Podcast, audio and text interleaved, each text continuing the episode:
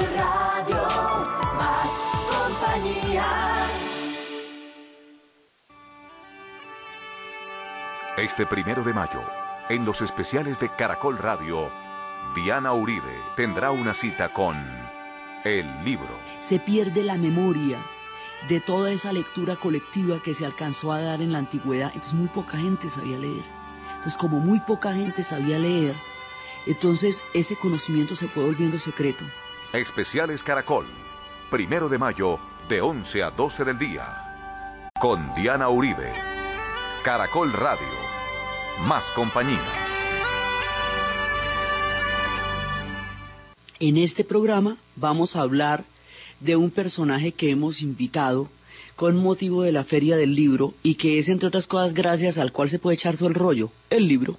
Entonces, hoy vamos a empezar con el invitado de hoy, desde que existen las ciudades, existen las bibliotecas, existen los libros, como tales de diferentes maneras. Desde la época de Sumeria, de Asiria, de Babilonia, existían en tablillas cuneiformes los registros.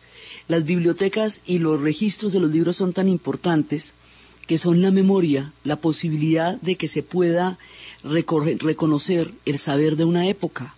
Cuentan que mm, Tot le dijo a los faraones que después de haberles dado los números, después de haberles dado el juego de damas, después de haberles dado los juegos de azar, después de haberles dado cualquier cantidad de cosas, les dio los libros para que ampliaran su memoria, para que pudieran fundamentarse en el tiempo y acrecentaran su conocimiento. Entonces, el libro va a tener toda una historia va a tener una cantidad de viajes, va a tener una cantidad de influencias, va a cambiar realidades, va a ser visible otras, va a ser absolutamente pícaro, va a ser prohibido, va a ser escondido, va a ser conspiratorio, va a ser esclarecedor, va a ser soñar.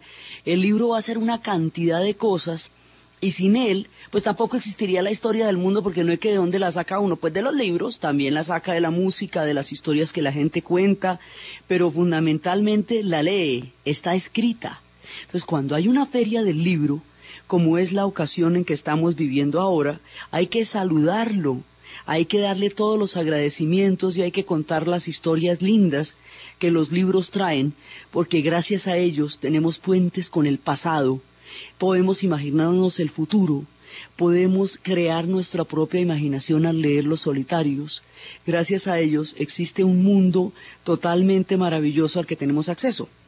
Entonces, al principio eran tablillas, tablillas del tamaño de una mano, tablillas que se pudieran manejar fácilmente porque pues es para llevar contabilidades y es para llevar historias, entonces eran con punzones que se escribían las tablillas cuneiformes en los tiempos de Babilonia, de Asiria, de Caldea, del mundo persa. Ahora, el contenido de estas tablillas se iría a descifrar mucho tiempo después en lo que llaman el siglo XIX. Entonces no se conocería durante mucho tiempo, pero estaban las tablillas y sus significados. Después empezaron a hacerse los papiros. Cuando Tot le dio a los faraones el poder de los libros, ellos empezaron a hacer papiros y los papiros eran rollos, rollos de, de que se sacaban de la fibra vegetal de la de la de la de la mata de la de la planta del papiro, pero los papiros eran quebradizos. Y cuando se estaban acumulando los grandes los grandes papiros, hubo una época en que los Ptolomeos dijeron que ellos no iban a, a prestarle papiros a nadie, entonces, hubo un tiempo en que no prestaron los papiros. Entonces, un rey de, de otra ciudad, como no podía tener papiros, pues digamos, el, el, papiro como tal era monopolio. Entonces dijo, como no puedo tener papiros, pues entonces yo me la voy a inventar de otra manera. El tipo se llamaba Pérgamo. Y para inventársela de otra manera, pues hizo el pergamino, que fundamentalmente consistía en coger la piel de un animal y secarla y escribir sobre ella. El pergamino se hizo, era mucho más flexible porque el papiro es quebradizo. Entonces se hizo muchísimo más flexible y se pudo, se pudo acumular, ese ya se podía llegar a empastar. Entonces, al principio están los rollos, sí, y los rollos son, usted tiene que desenrollarlos para verlos. Una de las grandes paradojas del libro es que los rollos van a ser, que eran, en un momento dado eran incómodos y por eso se tuvieron que empastar y volverse códices, que es exactamente lo que, lo que se va a hacer con los pergaminos, ponerles carátulas, tapas, para hacer los códices. Esos rollos eran incómodos porque eran difíciles de manejar, durante mucho tiempo se usaron, pero eran difíciles de manejar. Cuando usted lee en las pantallas de computador, vuelve a la época de los rollos, porque los rollos tiene que desenrollar con el mouse, tiene que desenrollar entonces los libros tienen la ventaja como objeto, van a tener la ventaja de que son absolutamente personales, usted se los puede llevar, usted se puede dormir con ellos, leyendo se puede dormir, son personales e intransferibles, así de, digamos, de su propia intimidad. Pero para llegar allá, el viaje es largo, porque entonces empiezan a hacer los códices, que ya son las tapas de los pergaminos con tapas. Ahora, esos libros, las letras de esos libros eran letras que eran letras de mano, entonces, la gente que hacía, que escribía los libros y que los transcribía eran los copistas. Y los copistas durante mucho tiempo van a ser aquellos que, a través de los cuales se puede transmitir el conocimiento. Entonces, una vez en la biblioteca de Alejandría, que se calcula que había más de medio millón, hay unos que hablan de 700 mil volúmenes, porque cada barco que, se, que entraba en el puerto de Alejandría tenía que bajar los libros que contuviera, los rollos, y esos rollos eran copiados y devueltos al barco. Entonces, de esa manera, se aseguraban que tuvieran todo el saber del mundo antiguo. La idea de la biblioteca era la idea del ordenador del universo. Entonces ahí había, unos dicen que más de medio millón de volúmenes, otros dicen que más de setecientos mil y había un personaje que se llamaba Calímaco de Sirene, que al ver, porque una época en que se les escribían todo y no sabían cómo clasificarlo, no sabían cómo, qué hacer con eso. Entonces el tipo se inventó una cosa que se llamaba Pinacoy, que es un catálogo para poder, y se inventó la manera de hacerlo en orden alfabético, pues como para ponerlo de alguna forma, y se inventó la forma de clasificar. Clasificar porque si no usted no puede entrar a las bibliotecas. Y después de eso, cuando ya empezaron a existir los códices, es decir, los libros como tales, esos libros se tenían que acomodar en anaqueles, se tenían que acomodar en estanterías. Esas estanterías, esas tablas van a tener el tamaño que tienen los libros, porque es para acomodarlas ahí. Esas estanterías, ese lugar donde usted va a acomodar los libros es lo que se llama la biblioteca, en el sentido estricto de la palabra. Eso es una biblioteca. Entonces empiezan a tener los libros. Ahora, cuando los libros son muy grandotes, pues eran muy difíciles de manejar. Entonces hacían copias pequeñas para que se pudiera manejar, que eran las ediciones rústicas, los copiaban en, en partes pequeñitas. Y paralelamente al libro va surgiendo la lectura. Entonces al principio las lecturas eran en voz alta, las lecturas eran religiosas, había libros tan grandes que tenían rodillos para poderse mover, libros con cubiertas de nácar, con cubiertas de metales y todo eso, porque eran libros que se leían en voz alta cuando empieza a aparecer la lectura individual, es decir, cuando usted lee solito, lo que usted lee solamente usted lo sabe. Ahí empieza a aparecer la intimidad. Y en la intimidad empieza a aparecer usted solito con el libro. Ahí empieza a existir la libertad mental frente al texto, porque lo que usted está leyendo solo usted lo sabe y lo que usted opina de lo que está leyendo es asunto suyo. Empieza a existir la privacidad en los textos y en la medida en que empieza a existir la intimidad, empieza a existir también la posibilidad de cuestionar los órdenes históricos, de pensar como usted quiera acerca de lo que usted quiera. Entonces los libros también durante mucho tiempo y muchas circunstancias de la vida van a ser peligrosos y prohibidos porque en los libros está la capacidad que tienen las personas de formarse su propio criterio acerca de la vida. Entonces van apareciendo los libros.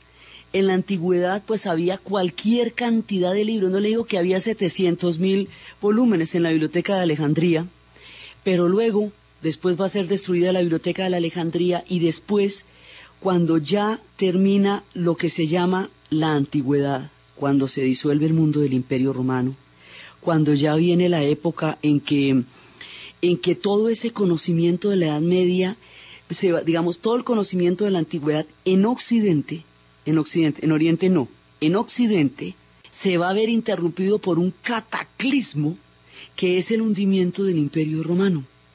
Cuando se hunde el imperio romano, todo ese conocimiento al final, en la última etapa del imperio, fue quedando poco a poco en manos de los sacerdotes cristianos a medida que se fue cristianizando eh, el imperio romano. Y en el momento en que se hunde el imperio, en que bajan todos los pueblos bárbaros y que esto se vuelve un despelote, esos monjes que se habían quedado con, los, con todo este conocimiento, lo van a encerrar en las abadías.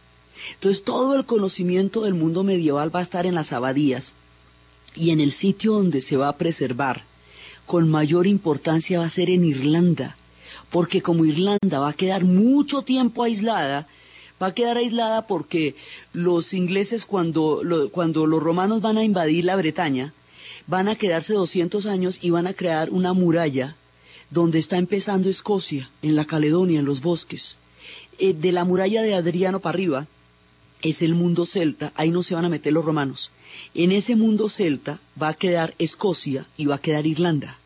Irlanda va a recibir su propio cristianismo a través del San Patricio, y en las épocas de los grandes cataclismos, muchos de los volúmenes del saber de la antigüedad están tranquilitos en Irlanda, porque precisamente ese mismo aislamiento que la había que la había hecho no formar parte del imperio romano como tal, la salvaba de los cataclismos que estaba sufriendo el imperio romano. Entonces allá estaban los irlandeses frescos, preservando para la memoria de los tiempos las maravillas que había conocido en la antigüedad.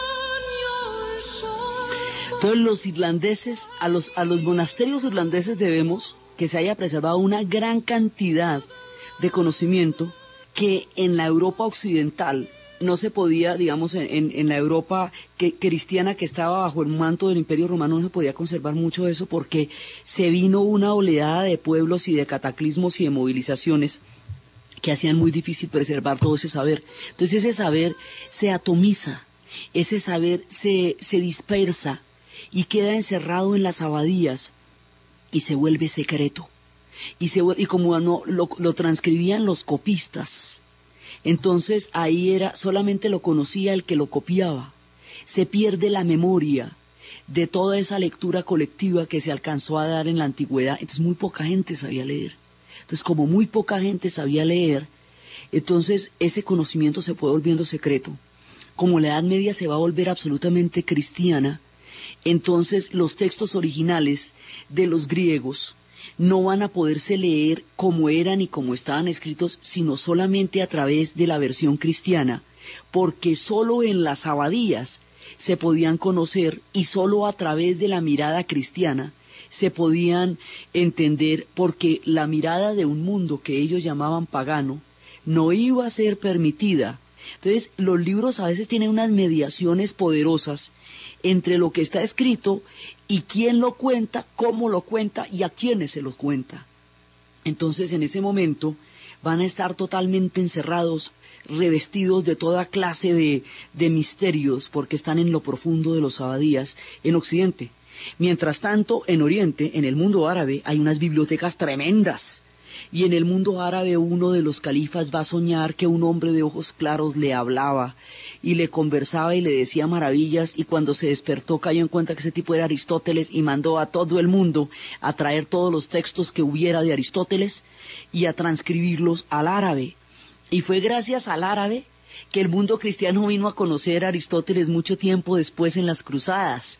En las cruzadas llegaron las traducciones de Aristóteles por la vía del califato de Córdoba y allá fue donde Maimónides y Averroes, sobre todo Averroes de los pueblos árabes, tradujo Aristóteles al latín y así fue que se vino a conocer, de, a volver a conocer en Occidente. Entonces, en el mundo de árabe hay unas bibliotecas impresionantes, hay las grandes bibliotecas están en Bagdad, donde había más de 40 bibliotecas, están en las universidades, están, ese, ese mundo intelectual va a florecer, va a florecer en Bizancio, va a florecer en Bagdad, va a florecer en el mundo del Islam, donde y en el mundo cristiano de Oriente, donde Bizancio va a preservar toda esa ese conocimiento de manera directa, eh, manteniendo los lazos con la antigüedad, pero en la Europa occidental no, por el despelote. Entonces, con ese despelote que se arma en la Europa occidental, van a quedar los libros en poquísimas manos con unas interpretaciones muy fuertes de por medio. Es en ese momento cuando estas cosas estaban pasando, que en una oscura abadía de una parte de Italia va a llegar un personaje llamado porque hay una serie de asesinatos en la abadía. Entonces va a ir a ver los asesinatos que se están produciendo en la abadía. William de Baskerville va con Atzo y le preguntan qué está pasando y empieza la investigación. Una investigación que, que se hace a nivel policíaco utilizando el método deductivo, mirando las, las situaciones en las cuales cada uno de los diferentes monjes que han aparecido asesinados lo fue, y todos tienen una, una huella de, de tinta en la, de una huella en la mano y en los labios. Tienen una, una, una mancha negra en, en, en los dedos y en los labios. Y todos sabían griego.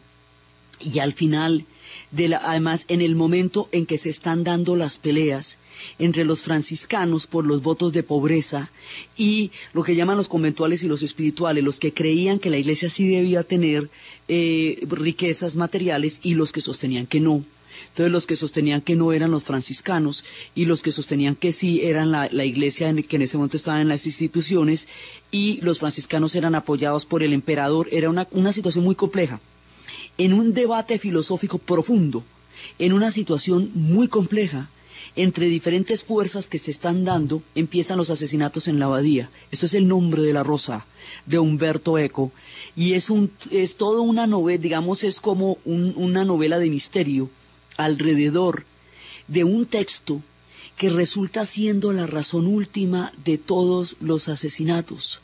Entonces la razón última de todos los asesinatos es porque hay un libro que proteger. Ese libro que se debe proteger a toda costa es la razón por el cual han ido matando a cada uno de los copistas, de los que a mano pasaban los textos. Esos copistas eran diferentes clérigos que todos hablaban griego. El libro que se quiere proteger y la manera como morían era porque al pasar las páginas, el extremo de la página estaba infectado con un veneno, con un tóxico. Entonces, en el momento que usted pasaba la página y pasaba la lengua con el dedo, usted se pasa por el dedo y por la lengua y ahí está transmitiendo un veneno que habían esparcido lentamente en el libro. Entonces así era que los mataban. ¿para qué era que los mataban? Para protegerlos de una cosa que era lo que no se podía permitir. Entonces se habla de un texto original de Aristóteles que no había sido tomado. Cuando llegan los textos de Aristóteles y empiezan a conocerse, solamente aquello que conviene a la doctrina cristiana se va a conocer. Y lo mismo con Platón. Y lo que no, no. Entonces ahí hay un texto que parece ser que no le conviene a nadie y que lo protegen en las épocas de donde está llegado Bernardo Guillo, el inquisidor y todo. El texto es la risa de Aristóteles. Se especula de un texto de la risa porque si Aristóteles eleva la risa a categoría filosófica, si le da el mismo estatus que a la poética, que a la ética o que al conocimiento, valida la risa. Y resulta que en la risa se está la manera de perder el miedo está la, la manera de satirizar al otro. Está, y cuando usted le pierde el miedo al otro, cuando le puede mamar gallo, cuando se puede reír de lo que dice, puede empezar a cuestionar su autoridad, puede empezar a cambiar el orden de las cosas. Y eso era lo que no se podía permitir en los más profundo del medioevo y en los tiempos donde estaba llegando Bernardo Guío, el gran inquisidor, porque precisamente era a través del terror y del control del conocimiento como se ejercían poderosos y profundos formas de, de, de control social en el medioevo. Entonces, ese libro de Aristóteles daba un pie filosófico para cuestionar el terror al que estaba sometido todo el mundo en la época en que todos estaban siendo acusados de herejes por la más mínima crítica, por el más mínimo cuestionamiento, y la crítica más brava que se podía hacer y, la, y la forma más punzante como se puede cuestionar un orden es a través del humor. Por eso la risa de Aristóteles era el peligro máximo en una época en que se quería imponer el terror físico, espiritual e intelectual a través del miedo y de una sola interpretación. Por eso, mucho más adelante, cuando va a haber un personaje ya finalizando toda esta época, en 1494, terminando ya la Edad Media, Aldo Manucio el Viejo va a hacer una cosa fantástica. Va a copiar los textos originales de los clásicos. Los va a copiar para que la gente lo lea sin intermediarios en la lengua original para que logren los lectores conversar libremente con tan gloriosos difuntos. Cuando el tipo hace esto, libera de las prisiones y los escondrijos al mundo de la antigüedad y lo deja ahí para que el lector lo interprete, lo conozca y haga con él lo que quiera.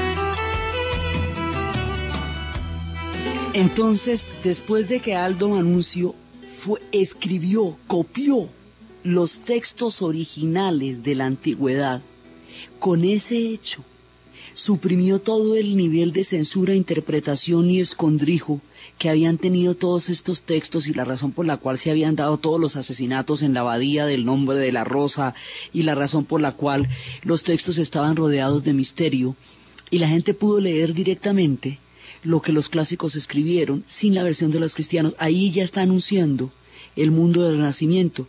Ahí la idea de los libros no es que se guarden, no es que se desconozcan y estén ocultos, sino que se difundan y los conozca todo el mundo y puede hacer de ellos lo que quieran. Él es el que levanta el, el, el misterio de la censura de todo el mundo y de la dispersión de todo el mundo. Entonces, por eso del mundo de la antigüedad. Por eso cuando él muere, los amigos van y ponen sobre la tumba los volúmenes de los libros que él había copiado como un homenaje al hombre que había devuelto para Occidente la antigüedad en su, en su forma original.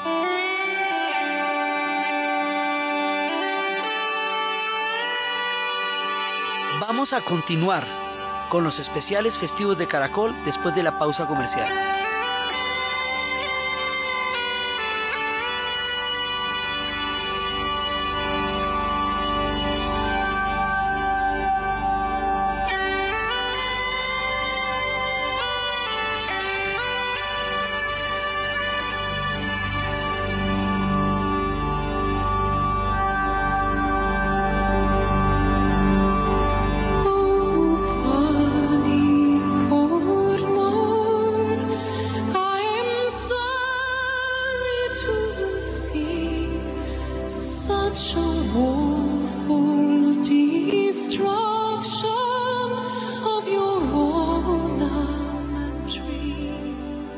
Los mejores exponentes del mercadeo mundial estarán en Expo Marketing 2013. Philip Kotler, Bernd Schmidt, Joe Pine, Russell Stevens, entre otros, y por primera vez en Medellín, Martin Lindstrom con su Brand Wash Symposium. Bogotá, mayo 6 y 7. Teatro Julio Mario Santo Domingo. Medellín, mayo 10. Plaza Mayor. Patrocinan Foros El Espectador, Caracol Televisión, Caracol Radio, La W, Hoteles Movich, Offset Gráfico y Envía. Informes expomarketing.com.co. Expo Marketing 2013. 100% contenido. En Caracol Radio, el nuevo DirecTV Platino, la experiencia que lo cambia todo, te da la hora.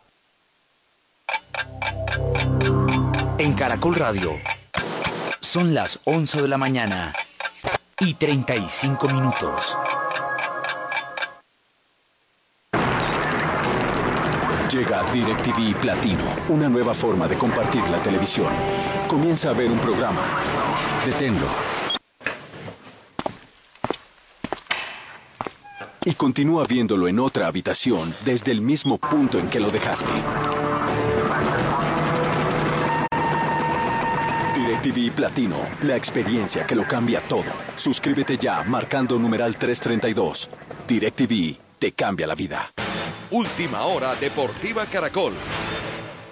Con un Marino García ya recuperado, Independiente Santa Fe visitará este miércoles a Gremio de Porto Alegre por los octavos de final de la Copa Libertadores de América en el Estadio Arena du Gremio. Daniel Torres, volante de contención cardenal, se refirió al rival. Un gran equipo, copero y va a ser difícil, ¿no? Va a ser un partido bien complicado. El partido dará su puntapié inicial a las 5 y 30 de la tarde, hora colombiana, y será dirigido por el argentino Patricio Lustó. Deportivo Independiente Medellín aspira a sumar tres puntos como visitante del Envigado esta tarde en la programación de la séptima fecha de la Copa Colombia de Fútbol. De lograr una victoria, el equipo rojo estaría a puertas de clasificarse a la segunda fase del torneo. Hernán Pertús sería de nuevo titular. Supe esperar, igual eso lo aprendí hace tiempo, cuando estaba el profe Leonel acá, que no me tiene en cuenta en ese momento y cuando me llegaba, pues hacía las cosas bien. La programación de la Copa Colombia de Fútbol para los equipos antioqueños comenzará a las 3 y 15 de esta tarde con el partido de Envigado ante Independiente Medellín, a las 5 y 30 Nacional ante Jaguares y a las 7 de la noche Río Negro ante Itagüí. Más información en www.caracol.com.co y en Twitter, arroba Caracol Deportes. Es hora de hacer la diferencia entre hablar y conversar. Grupo Bancolombia. Le estamos poniendo el alma. Vigilado Superintendencia Financiera de Colombia. En Caracol Radio, son las 11 de la mañana y 37 minutos. Con Bancolombia Ahorro a la Mano ya puedes ahorrar desde tu celular, porque es una cuenta de ahorros en cuota de manejo que abres gratis desde cualquier celular y no consume minutos ni datos. Además, desde el primer peso que ahorres recibes intereses más altos que los de una cuenta de ahorro tradicional. Aprende cómo ahorrar desde tu celular en los Bancolombia a la Mano corresponsal bancario o llamando gratis al 018 912 345. Disponible solo para Claro, UF y Tigo. Bancolombia. Le estamos poniendo el alma. Vigilado Superintendencia Financiera de Colombia. El fenómeno del fútbol presenta Copa Libertadores de América. Gremio de Porto Alegre, Independiente Santa Fe. Miércoles primero de mayo a partir de las 5 de la tarde. Rafael Villegas, John Jairo Agudelo y Rafael Sanabria. No se lo pierda. El fútbol de Caracol Radio está en toda parte. Doctora, ¿me puede formular un medicamento para mi menopausia? Yo tomo Freslipausia de Natural Freshly. Las oleadas de calor, los bochornos y esos incómodos síntomas ya no son mi tormento. Tomo Freslipausia y fresca. En Caracol Radio, son las 11 de la mañana y 38 minutos.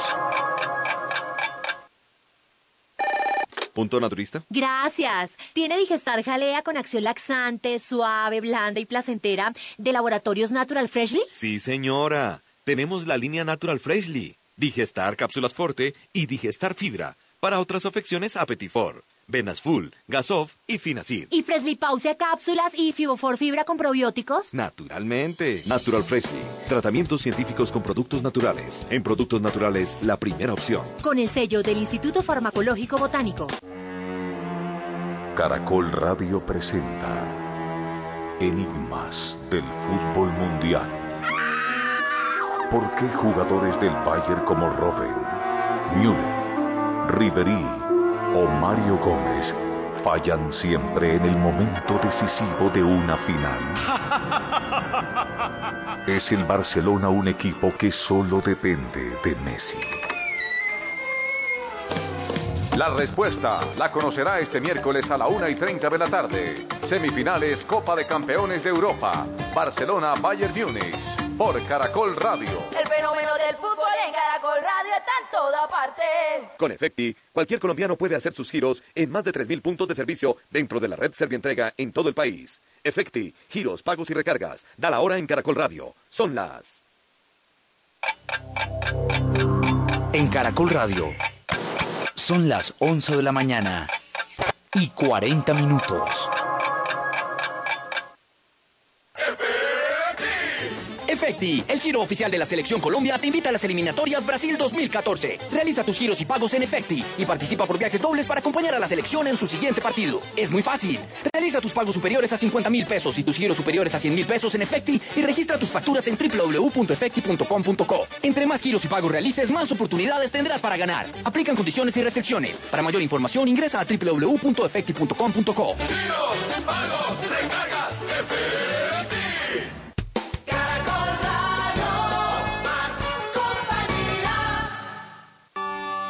Continuamos nuestra historia en los especiales festivos de Caracol. Ahora, por supuesto, el propio de los propios, el tremendo en Occidente, porque no hay nada que se nos haya ocurrido que no se les haya ocurrido a los chinos primero. El propio de los propios, el tremendo, pues va a ser Gutenberg.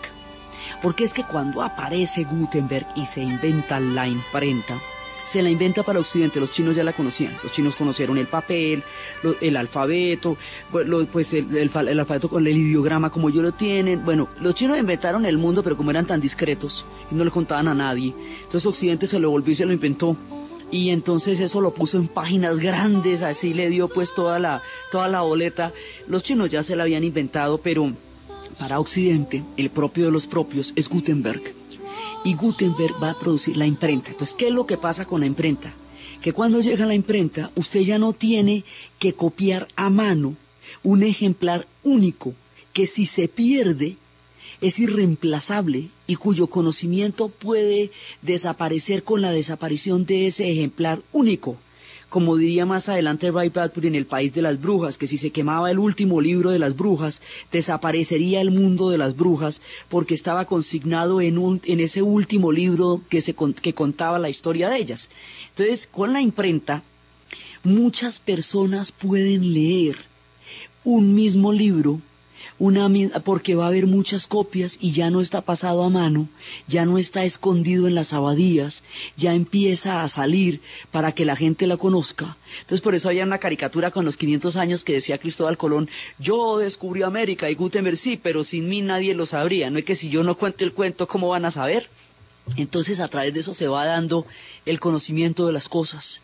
Y más adelante, la gente de la ilustración va a decir, mire, para poder desarrollarnos como sociedad hay que tener conocimiento, hay que tener libertad, hay que tener un desarrollo intelectual importante. Y ese, para poder tener la libertad, la gente de la ilustración crea las ideas que van a mover el mundo hasta llegar a la Revolución Francesa. Entonces, ellos ti- parten de la base de que usted es libre en la medida en que usted, y usted tiene derechos, porque son los que van a formular los derechos del hombre, los que van a formular el concepto de la libertad en, en el pensamiento, en la política, en lo jurídico. Entonces ellos dicen, mire, todas sus carretas usted no lo puede comprender si no tiene contenido. El contenido de la libertad está en el conocimiento. Si usted sabe, puede entender de qué le están hablando. Así que entre más gente sepa, pues más personas tienen acceso al contenido de la libertad que estamos intentando. Esto es en la época del absolutismo, cuando el rey mandaba sobre todo, dicen, no momentico, aquí es que este vamos a cambiarle este caminado. Vamos a hacer que la gente sea consciente de su propia libertad. Y la conciencia de la propia libertad la van a dar los libros, el conocimiento. Entonces, para que vamos a hacer un libro que contenga todo el saber humano. Y ese libro que contenga todo el saber humano, todo lo que no sabemos hasta ahora, esa idea universal de los ordenadores, se va a llamar la enciclopedia. Y para eso hacen la enciclopedia, para que todo el mundo tenga acceso a ella. Y empiezan a leer, mucha gente empieza a leer. El momento en que Lutero había traducido la, eh, la Martín Lutero había traducido la Biblia al alemán, que ya no eran las lenguas del latín, porque es que el latín era la lengua eh, culta, pero las lenguas vernáculas, es decir, la lengua en la que hablaba todo el mundo, esa, esa no, en esa no escribían. Cuando él escribe la Biblia, la gente en el alemán la traduce. Cuando la traduce al alemán, entonces la gente empieza a poder leer en sus propios idiomas. Entonces, si usted ve que la gente puede leer en sus propios idiomas, que la imprenta lo hace posible y que la ilustración le da a la gente la posibilidad de que a través de los libros se entienda el contenido de la libertad, se van desarrollando y empiezan a viajar el mundo de las ideas y se van haciendo más poderosas. Entonces van llegando todas las épocas de los libros y los libros empiezan a transformar la realidad y los conocimientos. Cuando empezaron los, los libros de, de Charles Dickens, cuando Charles Dickens escribió todos los libros sobre la infancia, sobre la tristeza de la infancia, esos libros causaron tal impacto en Inglaterra que las primeras leyes de protección de la infancia se hicieron a partir de los escritos de Dickens sobre Oliver Twist y sus historias con David Copperfield. Esos libros se doblaban, en, se escribían por folletines. Esos folletines llegaban por entregas a los puertos de Boston. Como Dickens estaba en Inglaterra hasta llegar hasta Boston y la gente se agolpaba se agolpaba en cantidades esperando que llegara la continuación de los libros de Dickens. Con los libros de Dickens, con el cuento de Navidad, eh, eso dio muchas posibilidades junto con el arbolito que había traído el, el, rey de Hanover, el que, del príncipe Alberto cuando se casó con Victoria, reavivan el espíritu de la Navidad. Los libros empiezan a transformar las cosas. Después de que Víctor Hugo escribió el, el jorobado de, nuestro, de, Notre Dame, la iglesia de, de Notre Dame estaba caída y no, nadie le había vuelto a parar bolas. A partir del éxito de la novela, empieza eh, una partida del ayuntamiento para reconstruirla, para restaurarla. La reconstruyeron y la restauraron y se convirtió en el símbolo de París. Esa imagen del jorobado colgado del campanario, sumido en la tragedia entre la solidaridad y la tristeza, le dio la posibilidad de la nueva vida a la catedral a partir de la novela. En, en Cuba, se estaban haciendo, en esa época estaban, eran la, las épocas de las tabacaleras, a finales del siglo XIX enrollaban los tabacos y ese era un oficio monótono. Entonces empezaron a crearse cooperativas para enrollar los tabacos y empezaron a leer periódicos y libros y le pagaban a alguien para que leyera mientras los otros trabajaban de su propio bolsillo, eran los clubes de lectura, le pagaban a alguien para que leyera. Y resulta que una vez se enamoraron tanto y se apasionaron tanto del conde de Montecristo que le escribieron a Alejandro Dumas poco antes de que muriera para pedirle permiso para ponerle ese nombre a uno de sus cigarros. Ese es el origen de los cigarros de Montecristo. Porque la pasión por, toda la, por todo el espíritu de lo que estaba pasando en la novela los hizo llevar a bautizarlos de esa forma. Y los libros empiezan a viajar y empiezan a transformar las realidades y van a atravesar toda clase de cosas. También en el siglo XIX, los libros no solamente los han leído los que ven, los han leído los que no ven. En el siglo XIX, cuando se estaban dando todos los elementos para descubrir la antigüedad, cuando se descifraron las escrituras cuneiformes, cuando se descifraron las tablillas, cuando se encontró el mundo maya, cuando se encontró todo eso, es la fiebre arqueológica del siglo XIX que la desata Chileman yendo a buscar Troya. Cuando están en todo eso, hay un momento en que hay un texto que había estado en las bibliotecas durante muchísimo tiempo, porque a veces los libros van y, y se hacen ver. Entonces, han estado muy ocultos durante mucho tiempo. En 1863, en la Biblioteca de Madrid, Charles de Brassier encontró un librito que se llama Relación de las Cosas de Yucatán, de Diego de Landa. y entonces, con eso, empieza a descubrir, ese libro ya estaba ahí hacía 300 años y nadie le da parabolas. Este tipo lo encuentra y con eso, ahí está la clave para descifrar los códices mayas. Entonces, los libros se hacen ver en un momento dado. Y al otro lado, en una universidad, había un hombre ciego y al tipo le leían y le leían y le leían. y de pronto, y le están contando, le están leyendo lo de Diego de Landa, y le están contando otras cosas, y de pronto el tipo dice, momentico, momentico, momentico, vuélvame a leer ese pedazo.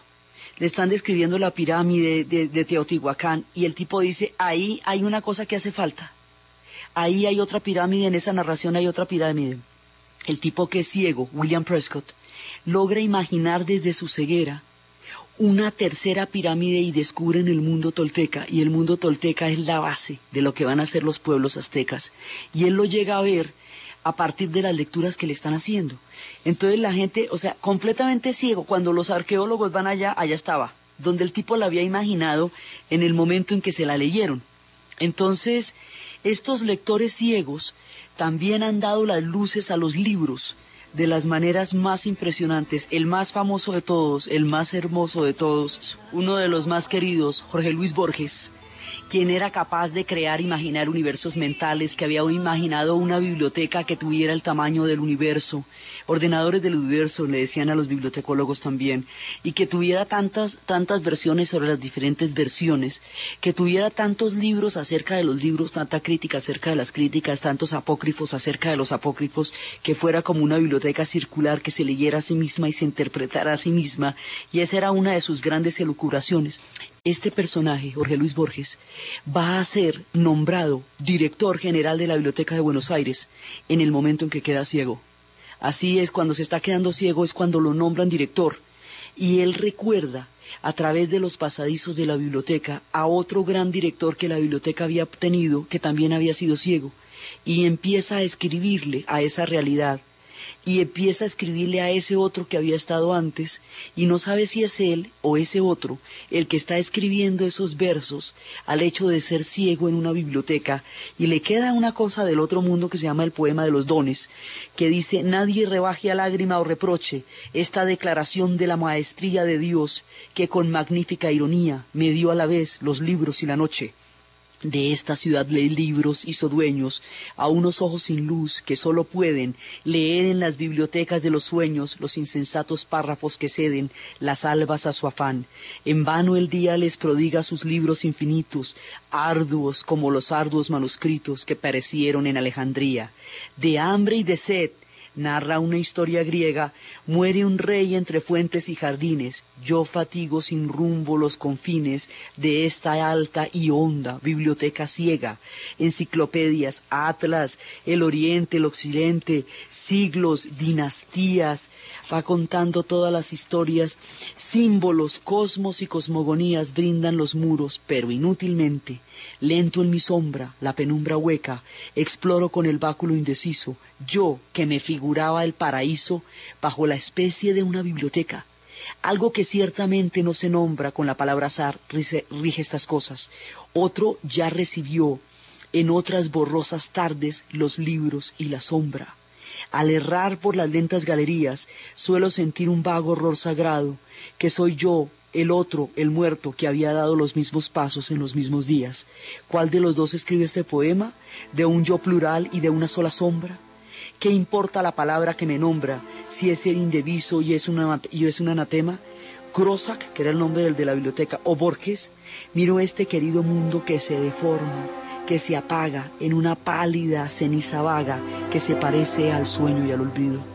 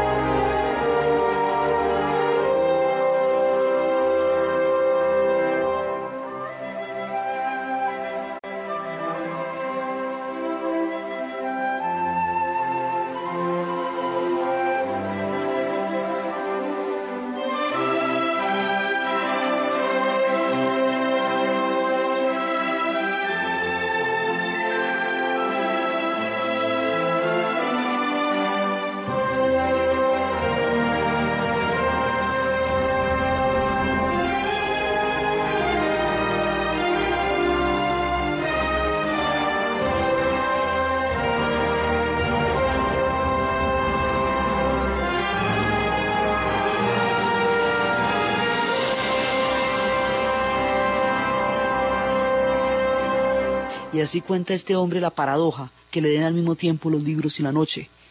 Entonces, el libro va recorriendo unos caminos absolutamente increíbles y es capaz de transformar las cosas de una manera que nadie se lo imagina. Entonces los libros van, van evolucionando, va evolucionando la imprenta, empiezan a crearse las ediciones rústicas y empiezan a transformar cosas. Eh, hacia la década de los años 20, D.H. Lawrence escribió un libro que trataba de un amor apasionado entre una lady casada con un hombre paralítico y un guardabosques. Los amores entre clases sociales en Inglaterra son muy complicados, eran muy complicados en esa época y mucho más si la mujer era casada. Esa pasión, descrita con semejante ardor, apenas terminando la era victoriana que era tan complicada, va a ser arrestado. El libro se llama El amante de Lady Chatterley y lo van a detener al libro él, el libro encarceladito. Lo van a tener, lo van a detener declarado eh, por obscenidad desde la década de los 20 hasta la década de los 60. En la década de los 60 es cuando le levantan la prohibición y la acusación de obscenidad al amante de Lady Chatterley. Va a salir en las ediciones de bolsillo, van a vender 200.000 ejemplares en una semana y a partir de la influencia de la lectura del amante Lady Chatterley, con muchos otros vientos de cambio que se estaban dando en la época, estalla en Inglaterra la revolución sexual.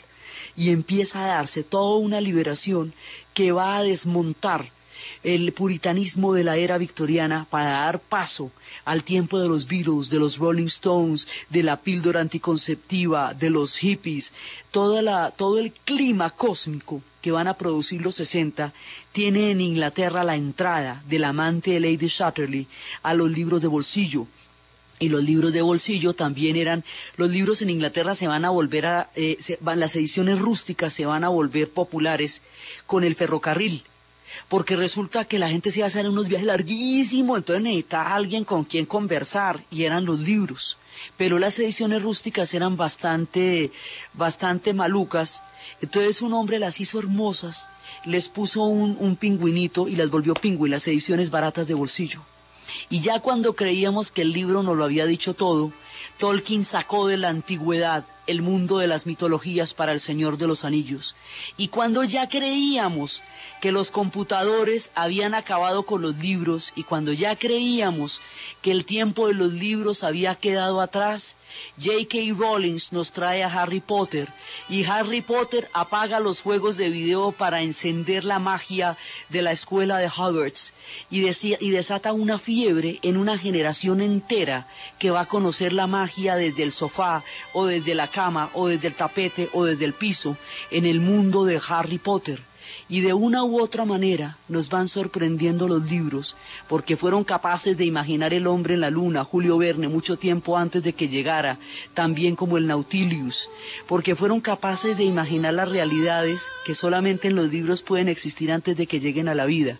Y ahora, cuando nadie imaginaba que algo era capaz de hacer ese milagro, Harry Potter lo logra para toda una generación que va a conocer el poder de la magia a través de la magia de la palabra.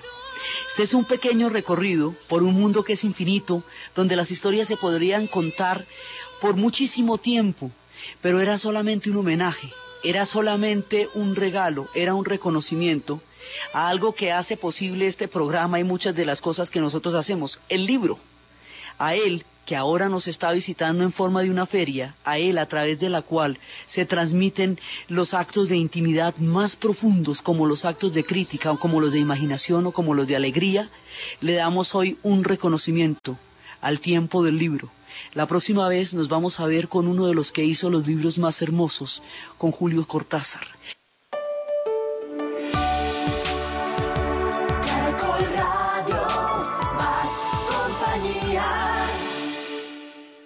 En Agencia de Seguros Falabella asesoramos personas como tú. Asegúrate de llegar a tiempo. Agencia de Seguros Falabella da la hora en Caracol Radio.